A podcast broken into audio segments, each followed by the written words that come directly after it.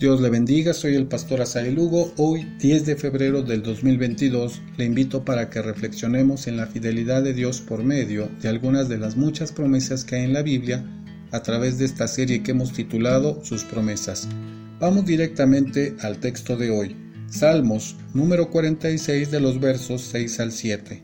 Dice la Biblia, bramaron las naciones, titubearon los reinos, dio él su voz, se derritió la tierra Jehová de los ejércitos está con nosotros, nuestro refugio es el Dios de Jacob.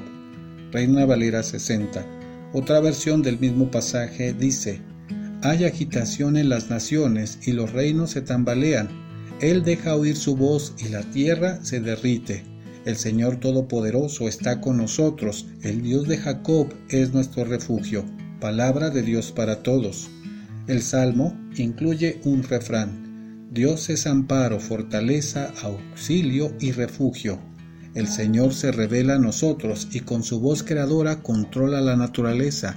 El salmista se refiere a Jehová de los ejércitos con la idea militar del poema. Así que el contexto de esta situación del salterio es una situación de guerra. Pero el Todopoderoso, el Comandante Supremo, está con nosotros. El pueblo reconoce la presencia de Dios en su vida. ¿Cuáles son las enseñanzas para nosotros en este día? Su sola voz es total para que la tierra se cimbre. No hay nada que falte cuando la presencia de Dios está con nosotros. La batalla es del Señor, es nuestra fortaleza y nada hay que pueda contra ella. Podemos contemplar su gran poder, su presencia es el lugar alto y seguro.